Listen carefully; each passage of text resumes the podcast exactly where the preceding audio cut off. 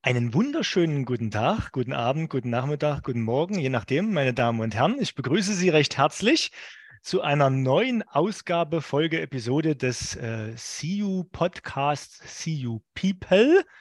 People, People, ich bin auch dem Englischen nicht so ganz mächtig. Mein Name ist Thomas Heber und ich habe die Ehre, Ihnen wieder einen weiteren Menschen aus dem Composite United vorzustellen, dem Sie vielleicht mal über den Weg laufen oder mit dem Sie zu tun haben, wo Sie durchaus wissen sollten, was der tut und macht, äh, weil es ganz wertvoll für Sie sein kann, für uns und so weiter. Ich begrüße heute den lieben Kollegen äh, Stefan Steinacker. Hallo Stefan, schönen guten Morgen. Einen wunderbaren guten Tag. Ich freue mich schon hier zu sein.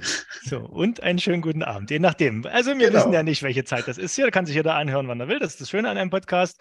Hallo Stefan. Stefan, ich erzähle mal ganz kurz, was du so grob gemacht hast die letzten du siehst noch jung aus, 20 Jahre. Ne? Und äh, jung. ja, ja, natürlich, geblieben. natürlich, natürlich.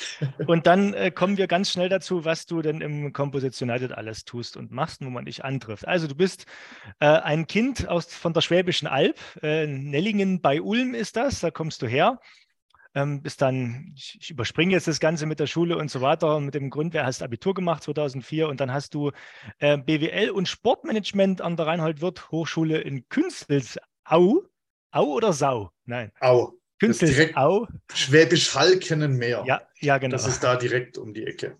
Ähm, der Hochschule Heilbronn, genau. Äh, hast du dort äh, studiert und warst dann nach dem Studium zwei Jahre, habe ich äh, erfahren, beim Deutschen Skiverband in München im Bereich Breitensport und in der DSV Skischule. Was hast du dort? Hast du dort Skifahren gelernt, Stefan, oder was hast du dort gemacht?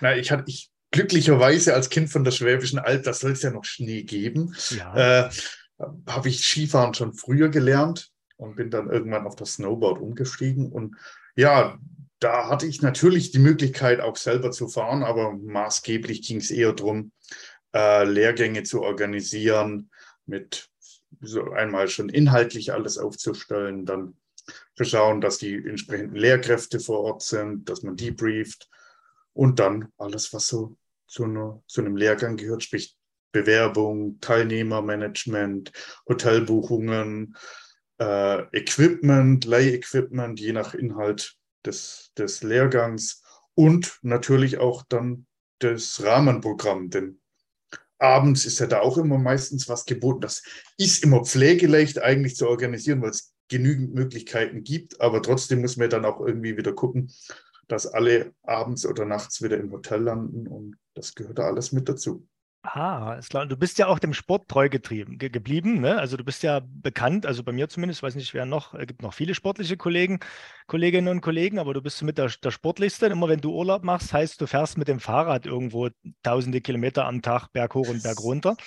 Äh, das ist so geblieben, oder? Ja, ja. ja. Also so. im, im, Winter weniger mit dem Rad, deswegen ja. dort dann eher im, im Schnee unterwegs, aber dann so ja von März bis Oktober in der Regel bin ich dann auf dem Rad zu ja. finden, in der Freizeit zumindest, wenn in, das möglich ist. In der, in der Freizeit, okay, alles klar. Dann äh, hast du noch einen Master gemacht, International Management an der Hochschule Worms äh, in 2013 und äh, bis dann direkt im Anschluss beim Spitzencluster Mike Carbon im damaligen Carbon Composites, dem Vorläufer neben CFK Valley vom Composites United, gelandet. Äh, und mehr oder weniger hast du dort, ja, bist du da, da reingerutscht? Hattest du vorher, hattest du quasi bis auf den Sport und die Anwendung für Hochleistungsfaserbund, sage ich mal, ähm, hattest du jetzt keine Berührung direkt, ähm, also du bist jetzt kein klassischer Maschinenbauer sozusagen, und, sondern du, ja. du, bist, dann, bist dann erst damit in Berührung gekommen mit dem Thema Composites und Leichtbau, oder ist das?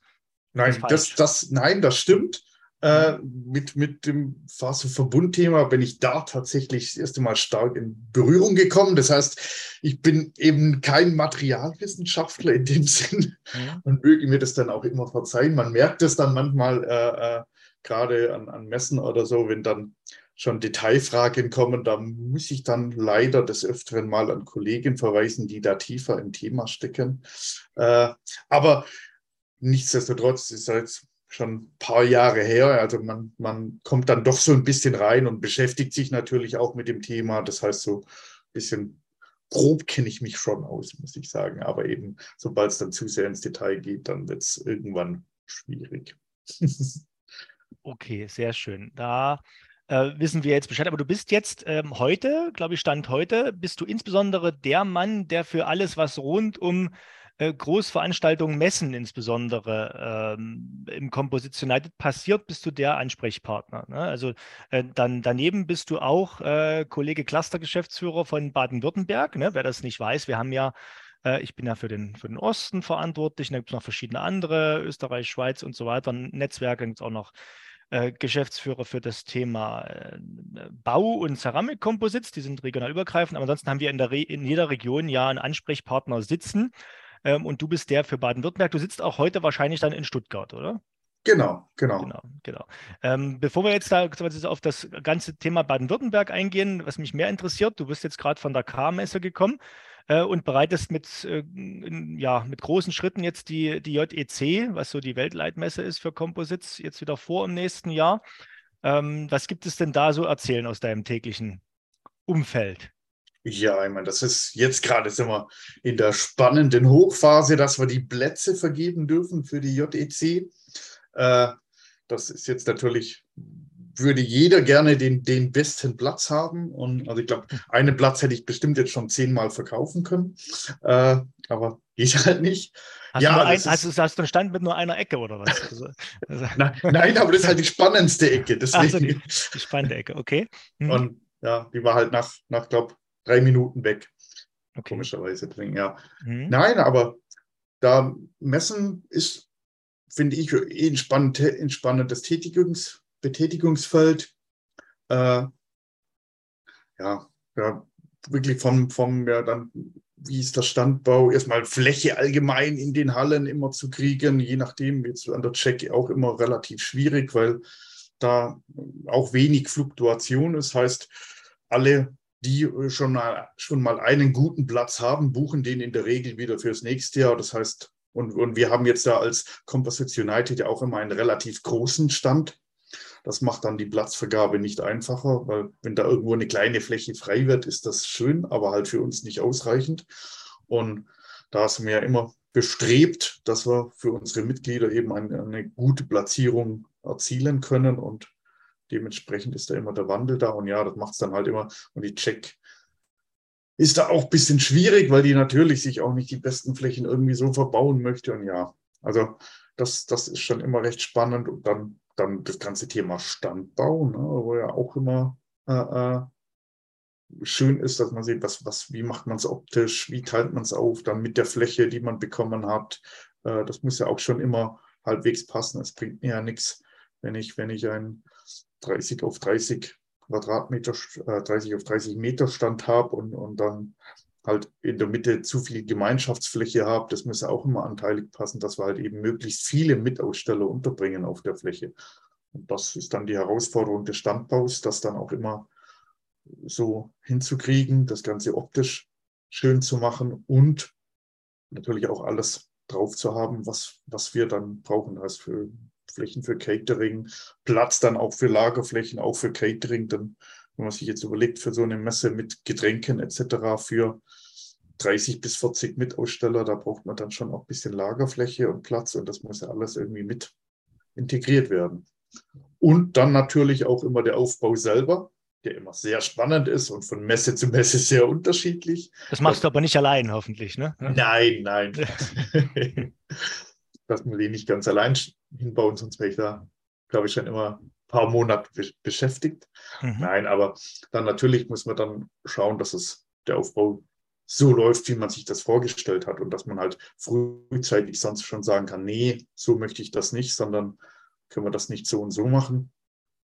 Und am Ende natürlich auch ein Stück weit die Abnahmen des Standes, dass man sagt, ja, so können wir das lassen und so können wir das machen oder nee, da müsst ihr noch nachbessern und das muss geändert werden. Äh, ja. Genau, also dann, man kann mal kurz fallen lassen, wir sind ja jetzt hier, also im Podcast kann man sich natürlich auch noch in 20 Jahren anhören, aber ein JEC gibt es dann vielleicht auch noch. Ne? Aber wir haben jetzt hier gerade so, ja, was haben wir denn heute? Hier November 2022. Äh, das heißt, wir reden dann über die Vorbereitung der JEC im April 2023. Ne? Genau. Die JEC. Ich wurde jetzt gefragt, Stefan, gestern, was heißt denn eigentlich JEC? Und ich wusste es nicht genau. Ich hätte mir gedacht, dass, dass das E steht für Exhibition und dass das äh, C vielleicht für Komposit ist, aber, aber ich habe keine Ahnung. Es wird ja auch nicht irgendwo ausgeschrieben. Weißt du das denn noch? Das Nein, tatsächlich nee, ist es, ist es, also ich, man, man, muss ja auch da, da, dazu sagen, die Organisationsgesellschaft, die dahinter steckt, heißt ja auch schon so. Ja. Ne, das, also, das muss gar nicht zwingend jetzt direkt auf diese eine Messe gemünzt sein, weil die nennen ja auch okay. alles JEC, ob das jetzt das Check-Dach-Forum ist oder dann die JEC Asia oder Amerika gab es ja auch mal. Also da ist ja alles mit diesem Kürzel versehen. Mhm. Das ist aber ein ganz interessantes Thema. Erzähl doch mal, wenn du jetzt so ein paar Messen aufzählst, äh, wo sind wir denn gerade für die Mitglieder auch eventuell mit Gemeinschaftsstand oder auch in irgendeiner Form auch vertreten? Auf welchen Messen noch so internationaler Art? Also, wo wir immer was angeboten haben, als es die so noch gab, war auch gerade Czech Asia, wo ich gerade schon genannt habe. Amerika waren wir nicht. Äh, dann vorher auch immer die Composite Europe oder mhm. jetzt zum Schluss die Composite for Europe, wie sie dann hieß. Äh, Hannover Messe haben wir schon Aus Gemeinschaftsstände realisiert auf der Lightcon, unsere gemeinsame Veranstaltung mit der Deutschen Messe. Äh, bieten wir Gemeinschaftsstände an. Dann jetzt gerade vorbei die K-Messe. Die ist allerdings nur alle drei Jahre. Und an der K-Messe ist es, glaube ich, der Gemeinschaftsstand recht spannend. Äh, denn da haben wir den Fakt, wer da neu als Aussteller dazukommen möchte, kommt einfach nicht rein weil die so überbucht und ausgebucht ist, da arbeiten die mit Warteliste. Und das mhm. heißt, für alle, die jetzt neu dazukommen wollen, ist dann halt eben so ein Gemeinschaftsstand wie unserer äh, sehr spannend. Dann, äh, wo bieten wir es noch an? Auf der AirTech bieten wir immer das an, dass man noch einen Gemeinschaftsstand machen kann. Sonst hat man schon in Japan hat man schon uns beteiligt am, am deutschen Pavillon mit einem Gemeinschaftsstand. Ja, und grundsätzlich gilt immer die Regel, wir sind da für alle Messen offen. Heißt, wir sagen jetzt nicht, oh, da machen wir und da nicht. Wichtig ist halt immer nur, dass wir genügend Interessenten irgendwie zusammenkriegen. Das heißt, wenn jetzt ja. mit, mit nur ein, zwei Firmen wird es halt immer relativ schwierig, einen Gemeinschaftsstand hinzustellen.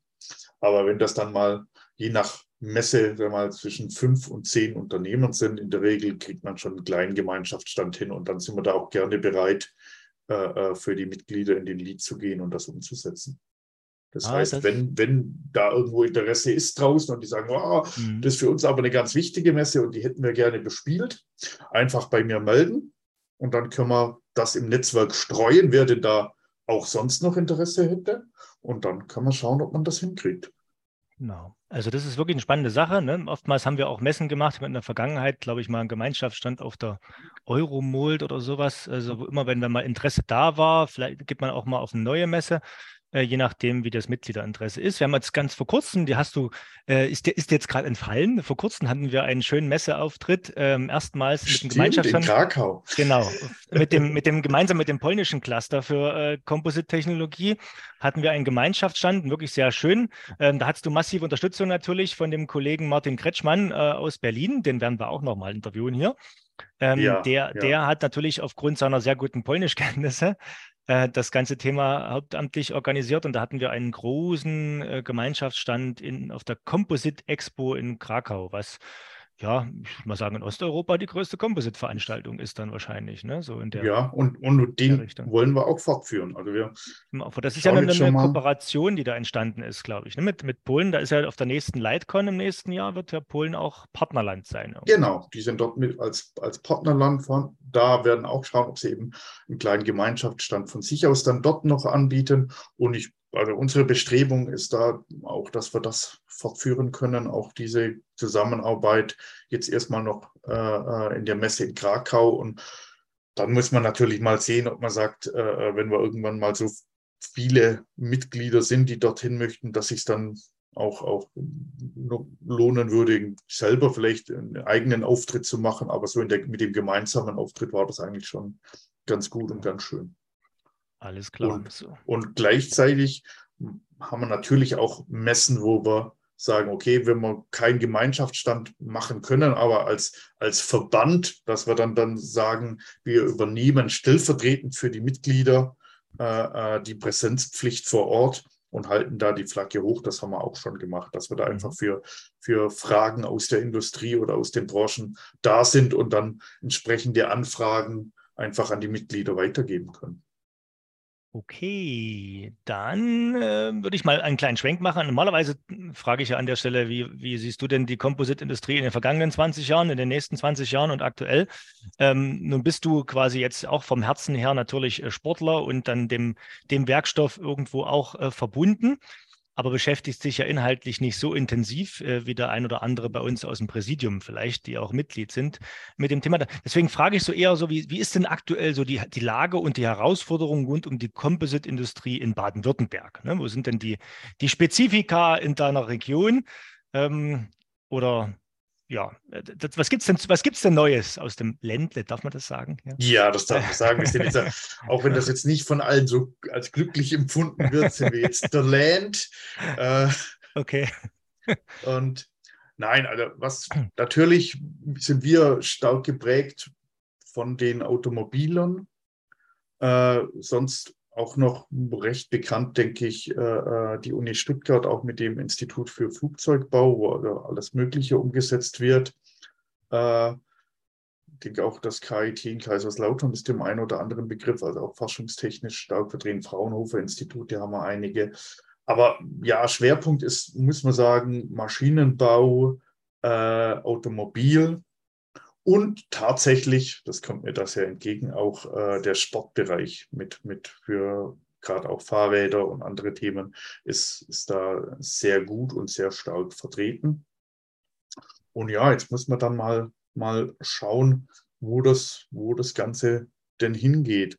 Also gerade ich denke, äh, wir werden in nächster Zeit äh, starke Veränderungen haben im Automobilbereich wo man mal schauen muss, wo die Reise hingeht. Wenn jetzt äh, Ende diesen Jahres, glaube ich, diese Förderquote ausläuft für die Hybridfahrzeuge mhm.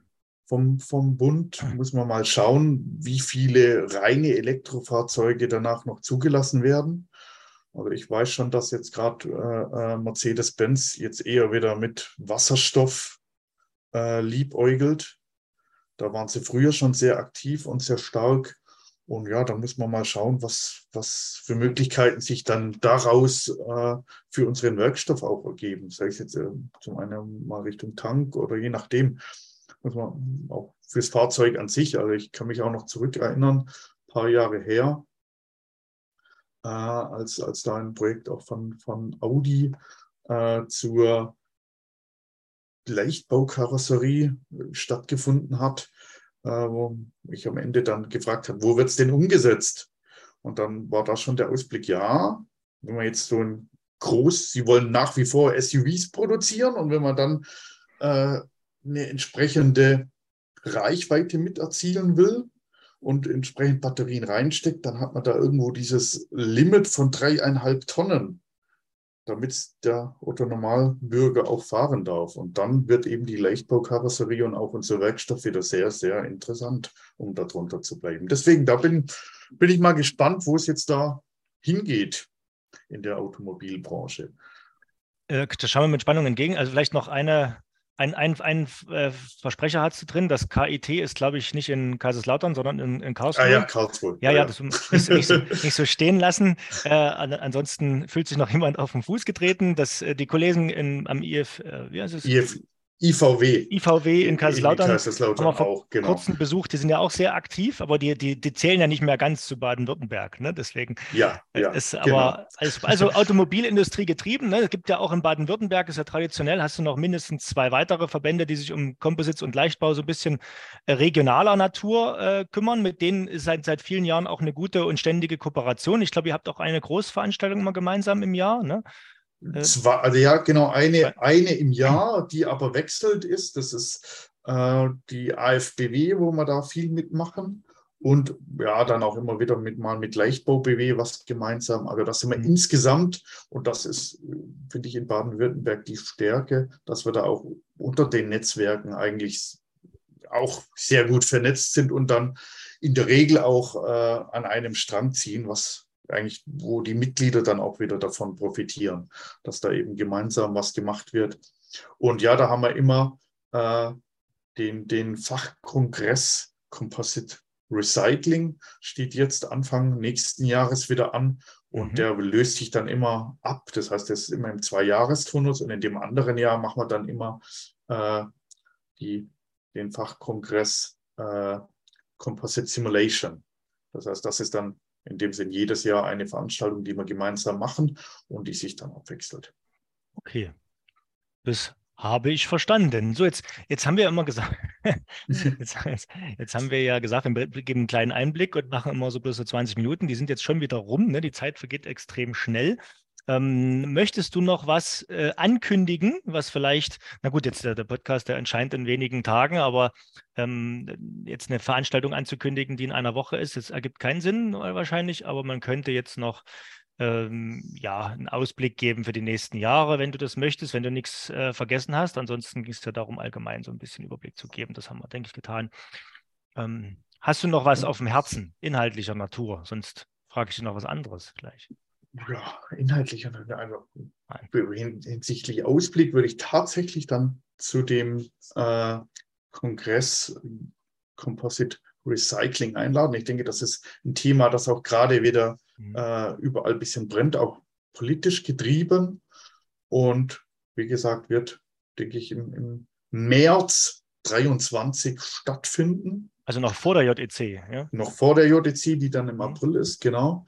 Aber da gerne einladen, möchte ich gerne dazu einladen. Und äh, dann natürlich hoffe ich, dass ich relativ viele von euch da draußen auf der JEC in Paris treffe. Es wäre mir eine Freude. Kommt vorbei an unserem Stand. Es wird wieder mit einer der größten Stände auf der Check generell sein. Genau, dass man sich da trifft. Ich bin alle Tage da.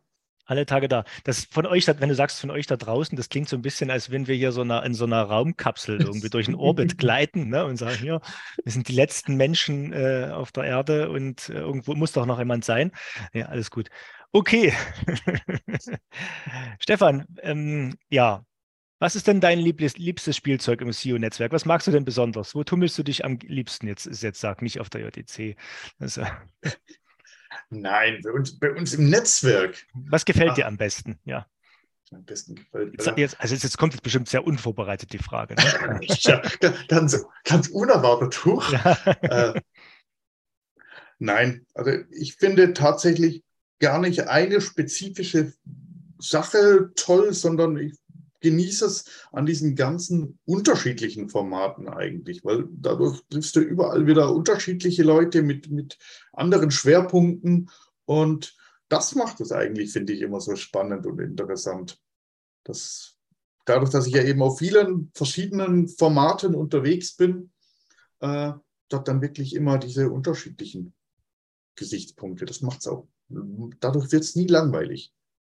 Ja, das, ja, es wird, es wird nie lang, in der Tat, das kann ich bestätigen. Langweilig wird es nie. Das macht auf alle Fälle Spaß. So, ähm, wenn du aber jetzt gerade nicht ne, im Composition United unterwegs bist, dann hatten wir erst schon quasi angespoilert, sitzt du wahrscheinlich auf dem Fahrrad, oder? Ja, das ist natürlich immer auch so ein bisschen so eine Sache, was das Wetter macht. Ja. Und dann müssen wir dann äh, doch ab und zu mal ein bisschen den Terminplan umändern, wenn jetzt halt heute die Sonne lacht und morgen Regen angekündigt ist, äh, muss man gucken, okay, was mache ich, was mache ich heute noch, was, was kriege ich, schiebe ich auf morgen und dass man dann halt irgendwo am Abend dann noch, noch ein bisschen zum Fahren kommt. Denn na, zum Leidwesen meiner Frau ist Radfahren einfach relativ zeitintensiv. Ähm, das, das, heißt, äh, sag doch mal so, wenn du jetzt das Wochenende Zeit hast, das ist so eine typische Tagestour, so in Höhenmeter und Länge bei dir? Ja, also ich bin ja in der, in der Nähe der Schwäbischen Alb, wohne ich jetzt eher Richtung Stuttgart-Esslingen verortet. Das heißt, der, der Weg zur Schwäbischen Alb oder zum Schurwald äh, äh ist nicht so weit. Und ja, dann ist so, so also den, den normale Standardtour sind schon so die 100 Kilometer und dann so über 1000 Höhenmeter eigentlich schon immer, je nach, je nach Streckenprofil. Wo man, wo man dann hin, fährt man ja auch nicht immer in die gleiche Runde. Dementsprechend ist das immer so dann eigentlich 1000, 1500. Und ja, die braucht man dann auch, weil wie, wenn ich dann äh, äh, so ein paar Highlights, Saison-Highlights habe, wo man dann halt so 260 Kilometer und 5000 Höhenmeter an einem Tag fährt, dann brauchst du ein bisschen was in den Beinen. Schön. Also, Herr Spalt, wenn Sie den Herrn Steinacker mal sehen, äh, außerhalb des Internets, ne, also man, man sieht, wir sehen uns ja alle immer so, so oberkörpermäßig, das ist auf der JEC der Herr mit den kräftigen Beinen. Ne? okay, Stefan, vielen, vielen Dank für den äh, kurzen Einblick in deine Arbeit beim Composition United, in das Thema Messen insbesondere, in das Thema Baden-Württemberg und dass wir natürlich auch ein bisschen was über die Privatperson Stefan Steinacker kennenlernen durften. Und ja, ich freue mich, dich im Composition United hier und da wiederzusehen, der eine oder andere ja. auch. Äh, bis dahin, hab noch einen schönen Tag. Ich danke dir. Ich danke, dass ich mich vorstellen durfte. Sehr gern. Tschüss. Tschüss.